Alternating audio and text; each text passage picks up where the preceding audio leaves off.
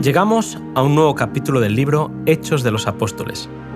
En el podcast titulado Firme hasta el fin, hablaremos del final del gran discípulo Pedro.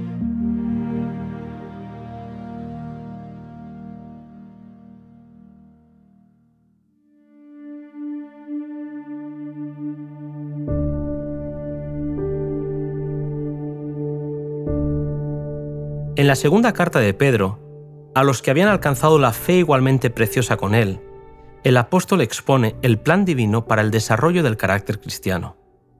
El apóstol presenta a los creyentes la escalera del progreso cristiano, en la cual cada peldaño representa un avance en el conocimiento de Dios y en cuya ascensión no debe haber detenciones. Fe, virtud, ciencia, temperancia, paciencia, piedad, fraternidad y amor representan los peldaños de la escalera. Somos salvados subiendo escalón tras escalón, ascendiendo paso tras paso hasta el más alto ideal que Cristo tiene para nosotros. De esta manera, Él es hecho para nosotros sabiduría y justificación, santificación y redención. Dios ha llamado a su pueblo para que alcancen gloria y virtud por medio de una relación con Él. Él desea ver a los hombres alcanzar la norma más alta, a saber, ser hechos perfectos en Él cuando por fe echen mano del poder de Cristo y recurran a sus infalibles promesas reclamando su cumplimiento buscando el poder del Espíritu Santo. Habiendo recibido la fe del Evangelio, la siguiente obra del creyente es añadir virtud a su carácter y así limpiar el corazón y preparar la mente para la recepción del conocimiento de Dios. Este conocimiento es el fundamento de toda verdadera educación y de todo verdadero servicio. Es, además, la única salvaguardia real contra la tentación. A nadie se le impide alcanzar, en su esfera, la perfección de un carácter cristiano. Por el sacrificio de Cristo se ha provisto para que los creyentes reciban todas las cosas que pertenecen a la vida y a la piedad. Dios nos invita a que alcancemos la norma de perfección y pone como ejemplo delante de nosotros el carácter de Cristo. En su humanidad, perfeccionada por una vida de constante resistencia al mal, el Salvador mostró que cooperando con la divinidad, los seres humanos pueden alcanzar la perfección de carácter en esta vida. Esa es la seguridad que nos da Dios de que nosotros también podemos obtener una victoria completa. Ante los creyentes se presenta la maravillosa posibilidad de llegar a ser semejantes a Cristo, obedientes a todos los principios de la ley de Dios.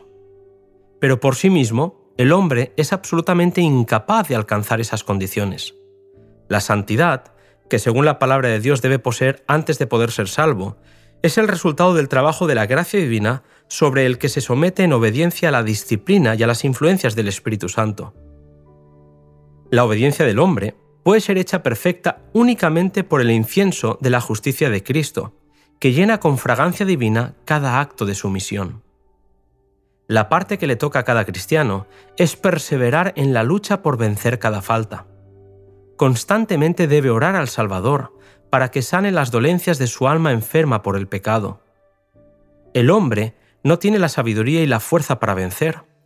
Ellas vienen del Señor y Él las confiere a los que en humillación y contrición buscan su ayuda. Este proceso de transformación y santificación es diario. El hombre debe cooperar con Dios haciendo esfuerzos perseverantes a fin de cultivar hábitos correctos. Mientras el hombre suma, Dios multiplica, ya que nuestro Salvador está siempre listo para oír y contestar la oración de un corazón contrito y multiplica para los fieles su gracia y paz.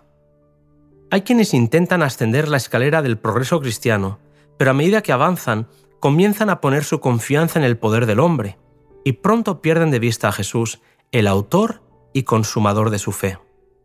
El resultado es el fracaso, la pérdida de todo lo que se había ganado. Por su propia experiencia y su fe en el poder salvador de Dios, Pedro afirma que no hay posibilidad de fracasar para aquel que, avanzando por fe, asciende escalón tras escalón. Sabiendo que pronto iba a ser llamado a sufrir el martirio por su fe, exhortó a sus hermanos a tener firmeza de propósito en la vida cristiana.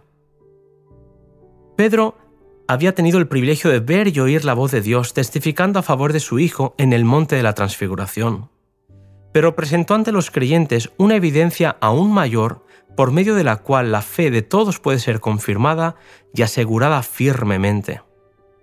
Él les habló de la palabra profética y les recomendó que estuviesen atentos a la misma como una luz que alumbra en lugar oscuro. Les aseguró que la palabra profética es segura porque no fue traída por voluntad humana, sino que los hombres de Dios hablaron siendo inspirados por el Espíritu Santo. El apóstol amonestó a la Iglesia contra los falsos doctores que introducirían encubiertamente herejías de perdición negando al Señor. De ellos dijo que eran fuentes sin agua y nubes de viento que conducen a la oscuridad. Advirtió que en el mundo, antes de la segunda venida de Cristo, abundarían burladores que se burlarían de la promesa del retorno del Señor, pero que a pesar de las presiones, habría un remanente que resistiría hasta el fin. También dijo que para los creyentes la venida de Cristo parecería tardar, pero que el Señor no retrasa su promesa, sino que es paciente con todos, porque no quiere que ninguno perezca, sino que todos nos arrepintamos. La segunda venida implica el final de todas las cosas. Al igual que en el diluvio el agua acabó con todo, en su venida será el fuego el que acabará con todas las cosas. Frente a esta realidad, Pedro animó a los creyentes a esperar y a apresurar la venida del día de Dios, cuando todo sea hecho nuevo. Lejos de desviarse de la fe por la influencia de los que se dejan llevar por el error, los creyentes han de estar firmes en la esperanza para poder ser encontrados en Cristo sin mácula y sin reprensión, en paz. La providencia de Dios permitió que Pedro acabase su ministerio en Roma, donde el emperador Nerón le mandó prender en los días en que fue preso Pablo. Los dos veteranos apóstoles, durante tantos años separados, iban a dar su postrer testimonio por Cristo en la metrópoli del mundo. Allí derramarían su sangre como semilla de una copiosa cosecha de santos y mártires. Desde el calabozo, Pedro recordaba que Cristo le había dicho, De cierto, de cierto te digo, cuando eras más niño te ceñías e ibas donde tú querías pero cuando ya seas viejo, extenderás tus manos y te ceñirá otro, y te llevará a donde no quieras. Juan 21, versículo 18. Sabía que su fin sería una cruz. Por ser judío y extranjero fue condenado a recibir azotes y ser crucificado después. Ante tal espantosa muerte, el apóstol recordó su gravísimo pecado de negar a Jesús en la hora de su prueba. Aunque una vez se había mostrado tan poco dispuesto a reconocer la cruz tenía ahora por gozo dar su vida por el Evangelio, sintiendo tan solo que fuese demasiada honra para él morir como había muerto el Señor a quien él había negado.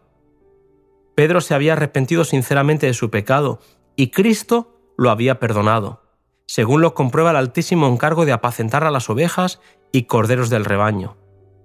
Pero Pedro no podía perdonarse a sí mismo, ni aun el pensamiento de las agonías de la muerte que le aguardaban era capaz de mitigar la amargura de su aflicción y arrepentimiento. Como último favor, suplicó a sus verdugos que lo crucificaran cabeza abajo. La súplica fue otorgada y de esa manera murió el gran apóstol Pedro.